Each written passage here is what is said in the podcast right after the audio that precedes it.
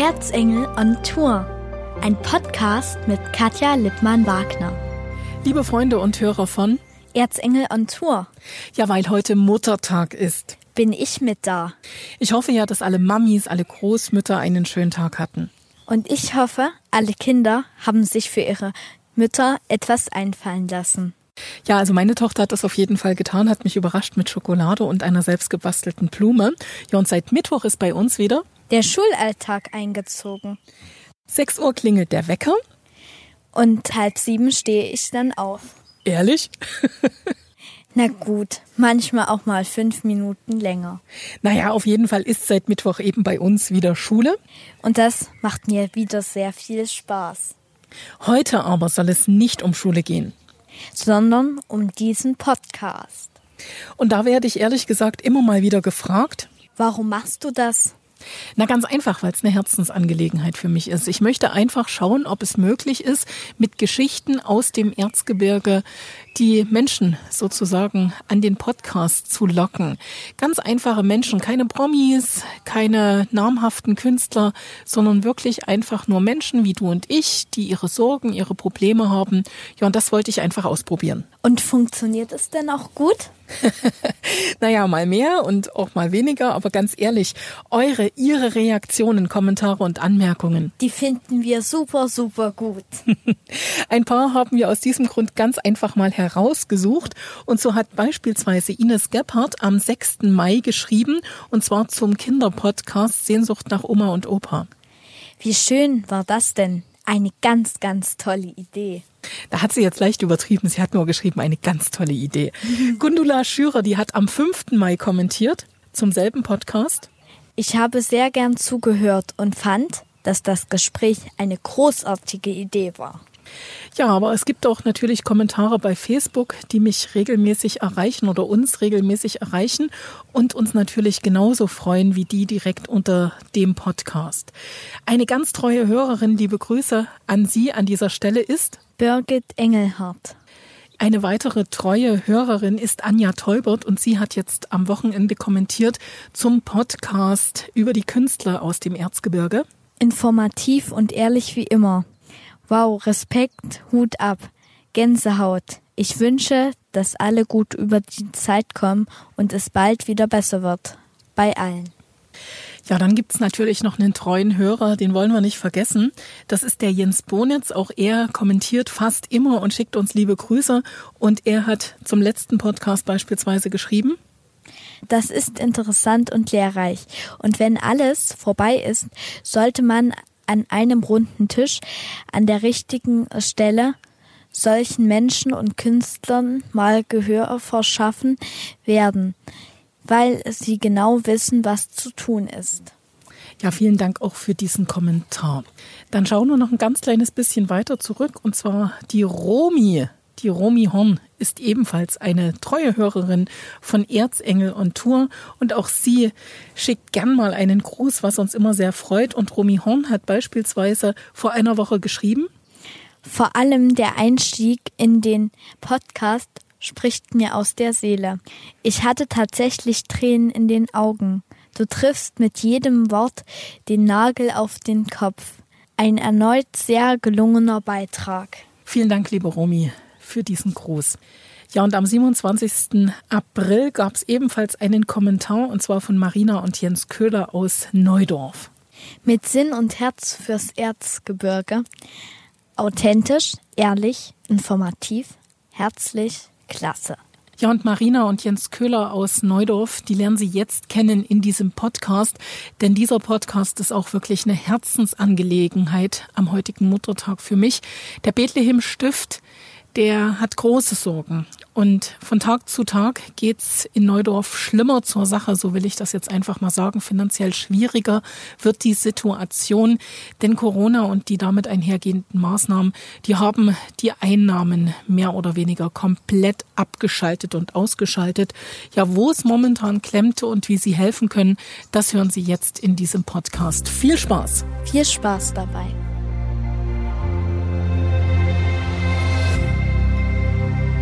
Erzengel on Tour, heute mal in Neudorf. Und zwar mitten im Wald, dort wo sich normalerweise Fuchs und Hase guten Nacht sagen, richtig? Das ist richtig und das stimmt genauso. Das sagt die Marina Köhler. Und der Jens Köhler, der hat auch Zeit Glück auf. Glück auf miteinander. Ja, wir sind hier mitten im Wald und es ist trotzdem eine Schienesflagge. Kommt einfach mal vorbei und guckt euch an. Mehr kann ich erstmal nicht sagen.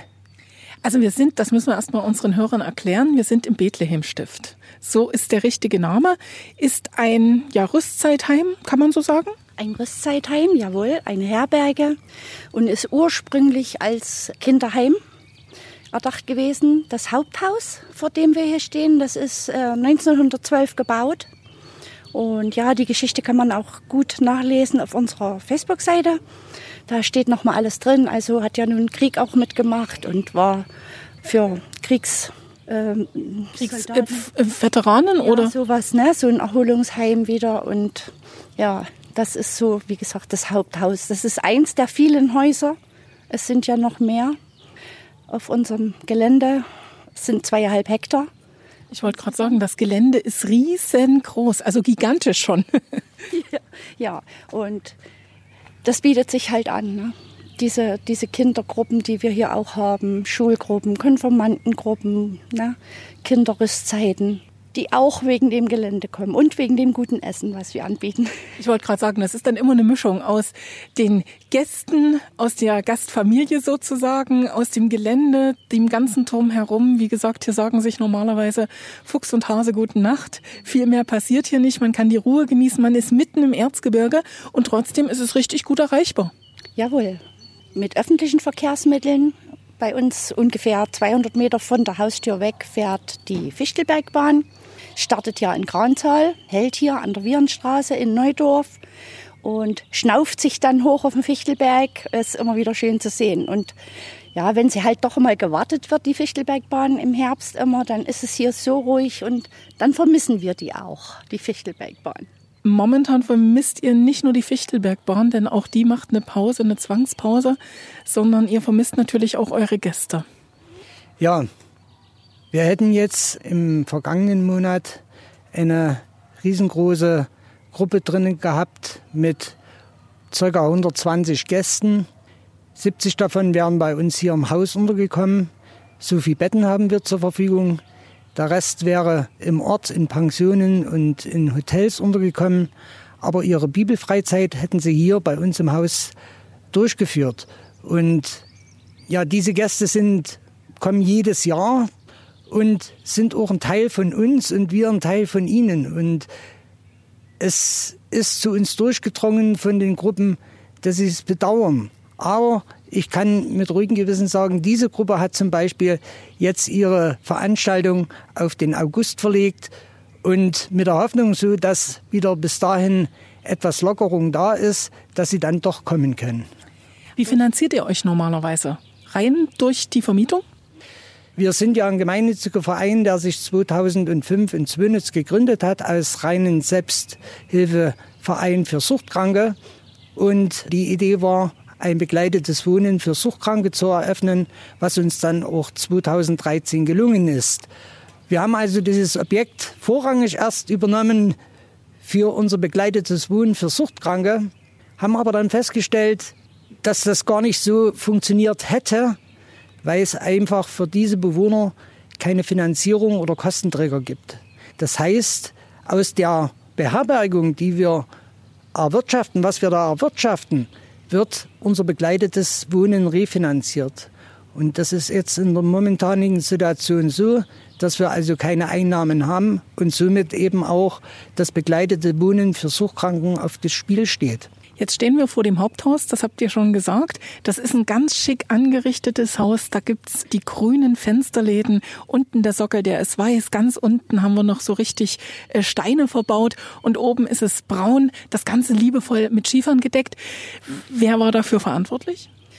Ja, also ursprünglich war dieses Haus genau so, wie es jetzt da steht, gemacht. Also 1912.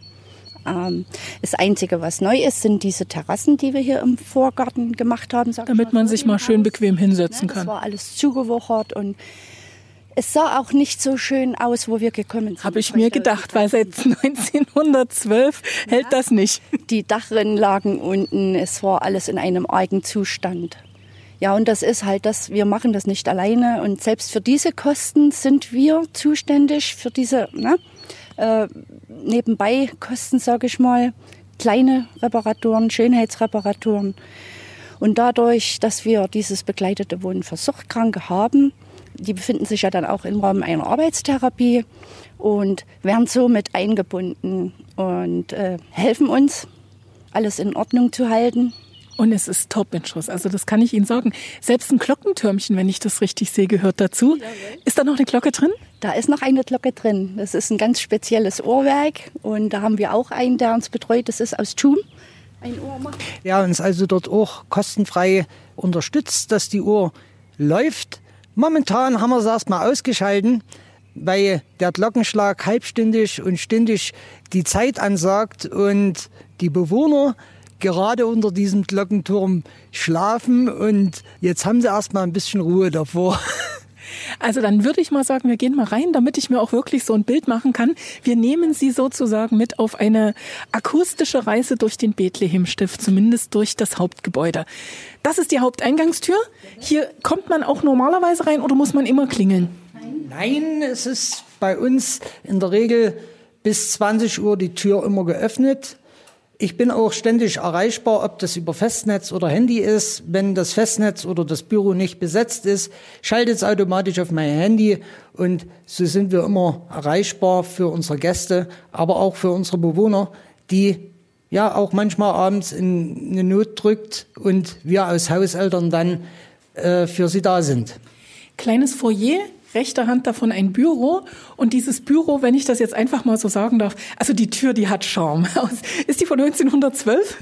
Ob sie nun genau von 1912 ist, ist nicht gesagt, aber mindestens 50, 60 Jahre hat sie auf dem Buckel. Genau. So, wo führt ihr mich jetzt hin? Helft mir. Wo sind wir jetzt hier? Jetzt mal in den Speiseraum, den wir 2013, wo wir das Haus übernommen haben, dann auch mit den Bewohnern gemeinsam renoviert haben. So, auch das ist eine historische Tür, sage ich jetzt mal. Oh, hier Duft. Um, was gab es denn heute Mittag? Riecht ein bisschen nach Rotkraut. Jawohl, es gab Rotkraut, Kartoffeln, Fisch, panierten Fisch mit Senfsoße. Ja. Und da kocht ihr alle selbst, beziehungsweise ihr kocht selbst? Also ihr habt ja einen Koch. Genau, der versorgt uns hier von Montag bis Freitag, die Bewohner, dass wir alle zusammen an einem Tisch setzen können uns und äh, weil es in Gemeinschaft halt einfach besser schmeckt. Wie ist denn das überhaupt momentan mit den Corona-Regeln? Also für euch gibt es da eine Art Ausnahmegenehmigung, weil ihr sowieso schon zusammen wohnt? Genau, also wir sind ja tagtäglich wie eine Familie zusammen und äh, somit zählt es unter Familie. Also man Aber wohnt einfach unter einem Dach. Genau so ist es. Wir wohnen unter einem Dach, wir arbeiten am Tag zusammen. Und wenn wir das Objekt verlassen, die Bewohner zum Einkaufen gehen, äh, haben wir das so organisiert jetzt schon seit ja, fast sechs Wochen, dass wir mittwochs und Samstag zum Einkaufen fahren. Da fährt dann ein Bewohner mit und kauft für alle anderen mit ein. Und äh, somit versuchen wir so wenig wie möglich Kontakt nach außen zu pflegen Ansonsten spielt sich alles hier auf dem Grundstück ab. Jetzt kommen wir wieder zurück in den Speisesaal, sozusagen in Gedanken. Ein wunderschöner, traumhafter Kachelofen. Der wird noch richtig eingeheizt oder ist der nicht mehr funktionstüchtig? Der ist leider nicht mehr funktionstüchtig. Äh, der ist unterm Dach zurückgesetzt, zurückgemauert und früher schon in Betrieb gewesen. Und dann sieht man zwei Dinge hier an dieser Stelle ganz deutlich. Es ist eine christliche Einrichtung, Punkt eins, und Punkt zwei, ihr liebt das Erzgebirge. genau so ist es. Es steht halt über dem Buffet unser erzgebirgischer Bergmann. Dann einmal hier ein Räucheröfchen, das kommt natürlich von uns aus dem Ort. Na? Karzelufen. Ein Karzelufen. Karzelufen. Und ja, die Kanne ist halt auch ein Geschenk, eine bemalte Milchkanne, die es ja so auch nicht mehr gibt. Die sind jetzt, habe ich mir sagen lassen, sogar richtige Raritäten, da welche noch zu bekommen. Ein Geschenk von einem ehemaligen Arbeiter, der hier gearbeitet hat, Abschiedsgeschenk. Und das ist dann auch noch, also diese Teekanne, Milchkanne besser ja. gesagt, nicht Teekanne, sondern Milchkanne, die ist dann auch noch mit dem Erzgebirgshof Bethlehem Stift bemalt. Seematal Neudorf steht drauf und wie gesagt, ein ganz schmuckes Bild. Jawohl, und war, haben wir uns sehr, sehr gefreut. Und ja, wenn man den Speiseraum von früher kennt und jetzt sieht, sicher hat er auch leichte Gebrauchsspuren, aber wenn hier dieser Speiseraum voll ist, sitzen da mal von 42 bis knapp 50 Leute hin dann geht's auch hier richtig zu Faden. Und wir wollen, dass sich alle wohlfühlen und jeder, der nicht abgehoben ist, der fühlt sich ja auch wohl. Das denke ich auf jeden Fall. Was mir natürlich auffällt als Besucher, die hinteren fünf Tische, da sind die Stühle hochgeklappt bzw. hochgestellt. Das hat natürlich was mit der aktuellen Situation zu tun. Lediglich zwei Tische hier vorn sind sozusagen für alle offen. Wie kann man euch denn nun, lieber Jens, konkret auch in dieser Situation helfen? Buchungen tätigen für nach Corona auf jeden Fall. Genau, auf jeden Fall können äh, Buchungen für Ende des Jahres und für das nächste Jahr äh, schon vorgenommen werden, wo wir dann auch ein Stück Planungssicherheit haben für die Zukunft. Momentan sind wir froh und dankbar, dass sehr, sehr viele Menschen, Christen hier gespendet haben. Sonst hätten wir Ende vorigen Monats äh, das begleitete Wohnen schon schließen müssen da wir die laufenden Kosten nicht decken hätten können. Und unsere laufenden Kosten an Energie und Lohnkosten liegen circa bei 10.000 Euro im Monat. Das ist natürlich eine satte Summe. Also die muss man erst mal jeden Monat erwirtschaften. Wohin kann ich mich wenden, wenn ich euch unterstützen will? Wohin sollten die Spenden gehen? Ja, Spenden äh, könnt ihr nachlesen auf unserer Webseite Erzgebirgshof-Bethlehem-Stift www.beepworld.de. Dort ist also eine Seite, wo drei Kontonummern angegeben sind. Auf dieser Kontonummer kann dann eingezahlt werden. Bitte darunter euren Namen und die Anschrift, so dass wir auch Spendenquittungen zukommen lassen können. Aber auch für alle Facebook-Freunde, dort hat natürlich meine Frau, die für diese Seite verantwortlich ist, das auch gepostet. Dort steht auch die Kontonummer, wo ihr gern überweisen könnt. Liebe Marina, da haben wir uns eigentlich auch kennengelernt, ne? so ein bisschen über Facebook, festgestellt, dass wir irgendwie nicht die gleichen, aber ähnliche Themen haben, beziehungsweise dass man sich irgendwie doch sehr gut versteht. Ja. Ich würde es fast als Seelenverwandtschaft bezeichnen. Kann man durchaus machen. Ja, äh, einfach äh, diese Herzlichkeit und äh, ja, wer mit mit Liebe und Leib und und Leben im Erzgebirge lebt, ich glaube, der, der hat das in die Wiege bekommen, diese Herzlichkeit. Ja. Jetzt sind wir um Speisezahlen. Wollt ihr mir noch das Obergeschoss zeigen? Ich will einfach noch mal ganz kurz neugierig sein. Also, wir verlassen jetzt sozusagen den Speisesaal. Du schaust nach oben. Diese Lampen, die dort oben sind, also die sind bestimmt auch 70, 80 Jahre alt. Und das ist ein Teil, den wir auch bewahren wollen in diesem Haupthaus, was ja 1912 gebaut worden ist. Und du wirst also jetzt sehen, wo wir jetzt hingehen, dass wir auch dort diesen älteren Charme trotzdem gelassen haben. Jetzt hat er einfach Lampen gesagt. Also das ist ja schon fast eine Leuchterspinne, würde ich jetzt mal sagen, mit all dem, was dazugehört, inklusive Holzarbeiten, Schnitzarbeiten. Genau. So ist es. Es ist also wunderschön gemacht. Schnitzarbeiten wird sicherlich 40, 50 Jahre alt sein, wenn das langt. Und das reicht bestimmt nicht. Also mein Tipp ist, das reicht nicht. Ja. Aber diesen Charme wollen wir eben gerne hier behalten und das wirst du jetzt gleich sehen, wenn wir die Treppe hochgehen und uns die Zimmer mal anschauen. Also Treppen werden jetzt gestiegen. Wir kommen, jetzt, wir kommen auch jetzt schon genau drauf. Und zwar ist es in diesem Treppenaufgang, der Jens ist schon vorgegangen, in der ersten Etage, also im Erdgeschoss. Und in der ersten Etage sind Bilder an die Wände gemalt die fleißigen und Zwerge. Ich glaube, du kennst das auch noch aus Kinderbüchern, diese Motive. Ja, diese Pilzhäuschen mit die fleißigen Zwerglein. Und ja, die sind also garantiert 1920, 1930 an der Wand gekommen. Und da ist auch eine Maus, die ist gerade beim Zwergenschneider. Jawohl. Bekommt ein kariertes Shirt angezogen, beziehungsweise nicht Shirt, eigentlich schon eine Jacke, ne? Ja, genau. Und vorher wird es auch ordentlich noch gebügelt und. Wie sich das gehört. Ja. so, jetzt sind wir oben im ersten Obergeschoss. Und hier lese ich schon Lämmerweide, Igelnest, Bienenkorb. Das sind äh, Schilder an den Türen. Wir befinden uns äh, in so einem abgetrennten Hausflur. Übrigens, äh, diese Lämmerweide und dieser Bienenkorb war früher ein Riesenschlafsaal. Ja, also dort standen bestimmt 20, 30 Kinderbetten, die da nebeneinander geschlafen haben. Und das ist erst in den 50er Jahre, 60er Jahre dann zu Zimmern umgebaut worden. Und dass die Kinder ihre Zimmer gefunden haben, können wir hier mal weiter gucken. Da gehen wir mal in den Bienenkorb rein. Also da gibt es erstmal einen Vorraum und da gehen drei Türen weg. Genau. Und äh, die Waschstrecke. Heißt bei euch Unkentümpel. Hier gibt es den Unkentümpel. Drüben auf der anderen Seite haben wir die Katzenwäsche, sodass halt auch die Kinder da gerne reingegangen sind. Ich mache mal Tür auf. Also das sind die Sanitäranlagen, ganz einfach. Genau. Wir haben einige Zimmer mit Bad und Dusche direkt im Zimmer und alles andere wäre halt dann auf dem Flur. Weil es geht baulich auch nicht so sehr anders zu machen.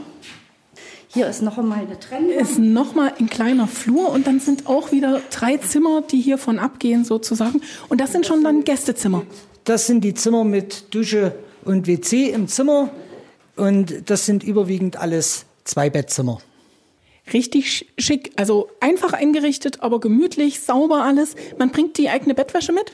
Ja, kann man tun, aber gegen ein Reinigungsgeld kann man also auch bei uns Bettwäsche empfangen. Und dann hat man sozusagen WC und Dusche genauso wie im Hotel. Genau. Also die Zimmer, die wir hier oben haben, das sind drei Zimmer mit Dusche und WC, ist ähnlich gehalten wie in einem Hotel. Ansonsten hat man eben pro Zimmer eine Gemeinschaftsdusche und ein Gemeinschafts-WC. Marina, was kostet denn bei euch das Zimmer? Beziehungsweise Jens? Die Übernachtung für einen Erwachsenen liegt im Sommer bei 20 Euro. Für Kinder von 8 bis 14 Jahre liegt sie bei 15 Euro und die kleinen Kinder von 1 bis 7 liegt bei 10 Euro die Übernachtung. Dann kommt dazu, wer Frühstück, Mittag oder Abendessen. Also man darf sozusagen zwischen Frühstück, Halbpension und Vollpension wählen? Man kann hier frei wählen, was man gerne möchte. Wie schon gesagt, wir haben ja noch ein anderes Haus, wo auch rein Selbstverpfleger möglich ist, aber das können wir uns gerne dann nochmal angucken. Genau. Also ich würde jetzt auf jeden Fall sagen, interessant, schön, richtig schön gemütlich. Und dann ist das wahrscheinlich auch so, dass man hier nicht so sehr sein eigenes Süppchen kocht, sondern immer auch ein bisschen die Gemeinschaft sucht und pflegt. Das ist richtig. Ja, wir haben zusätzlich zu unserem Speiseraum, in dem wir vor uns waren, äh, noch einen Aufenthaltsraum. Wir haben noch einen riesen Andachtssaal, wo wir ja auch für Geburtstagsfeiern, für Hochzeiten, für Taufen, was wir alles schon hier hatten, vorbereitet haben. Und gelebte Gemeinschaft. Ne, sicher haben wir auch Einzelgäste, die wirklich mal raus wollen aus die Großstädte, die mal aufs Land wollen, die die Ruhe genießen wollen. Und auch die Einfachheit suchen. Genau. Und wer einmal hier war, kommt meistens auch wieder. Das kann ich mir sehr gut vorstellen. Ich hoffe ganz sehr, denn so ganz langsam müssen wir dann auch schon zum Ende kommen. Ich hoffe ganz sehr, dass sich ganz viele Leute finden, die vielleicht doch ein ganz kleines bisschen Geld übrig haben, euch unterstützen. Das ist jetzt sozusagen noch der zweite Raum. Also wir sind jetzt noch mal über den Flur gegangen. Mhm. Na, hier sind auch noch mal Einzelzimmer schon abgetrennt. Also wer möchte, kann die Türen zumachen, aber das erleben wir sehr wenig. Also die bleiben dann eher offen. Die Türen bleiben offen. Ein Und offenes so, Haus. So soll das auch für die Eingangstür sein, ne? offen, so dass jeder kommen kann, der da will. Eine Frage. Wenn jetzt die Tür aufgeht, ich sage das immer so schön, und die Fee käme rein und würde sagen, jetzt sagt mir doch mal bitte, womit ich euch einen riesengroßen Gefallen tun kann. Welcher Wunsch wäre das momentan? Ja, momentan, sage ich mal, ist es weniger das, was wir uns sofort wünschen würden, sondern ja schon seit Jahren darum kämpfen und uns bemühen, ist, dass ja von in der Seite, ob das jetzt von der Krankenkasse, Rententräger oder über das Sozialministerium ist, eine finanzielle Unterstützung käme, die uns die Gesamtlast der Kosten etwas nehmen würde. Aber leider ist es bis jetzt noch nicht passiert. Aber da wir Christen sind, geben wir nie auf und beten immer wieder dafür. Und äh, Gott hat uns sechs Jahre warten lassen, bis wir das begleitete Wohnen gefunden haben. Vielleicht brauchen wir auch noch mal so lange, äh, um die Finanzierung irgendwann zu klären. Das wäre unser größter Wunsch. Und vielleicht so ein Stück Zukunft. Wir sind auch nicht mehr die Jüngsten. Wie alt seid ihr denn? ja, ich werde dieses Jahr 59 und meine Frau wird 61. Und äh, ich sage jetzt mal so, ich möchte kein Altblaukreuzler werden, der bis zu 70 und noch so länger dran festhält, sondern wir würden das gerne schon jemanden in die Hand geben, der das in unserem Interesse weiterführt und für die Suchtkranken da ist. Wir uns zwar nicht ganz ausklinken, aber etwas ja, ruhiger treten würden, wie wir es momentan haben, weil momentan sind sieben Tage in der Woche und ihr lebt das wirklich, also ich weiß es ja, man kriegt das ja mit, ihr lebt das einfach. Genau, für uns ist es kein Beruf, äh, für uns ist es die Berufung. Ich bin selber Betroffener. Ich bin in einer Einrichtung ähnlich wie dieser frei geworden. Und diese Erfahrung, die ich dort gemacht habe, die will ich einfach weitergeben und äh, den Menschen zeigen, dass es im Glauben einfacher ist, suchtmittelfrei zu leben. Bei mir werden es dieses Jahr oder sind es dieses Jahr 18 Jahre geworden, dass ich jetzt suchtmittelfrei lebe. Es wäre früher nie denkbar gewesen ohne Glauben. Das ist eigentlich schon fast ein richtig schönes Schlusswort. Ich darf mich bei euch bedanken. Sag vielen Dank, dass wir hier sein durften im Bethlehem Stift in Neudorf. Marina und Jens Köhler, Glück auf. Schön, dass du da warst. Vielen Dank. Glück auf miteinander. Glück auf, vielleicht. Das war Erzengel on Tour, ein Podcast mit Katja Lippmann-Wagner.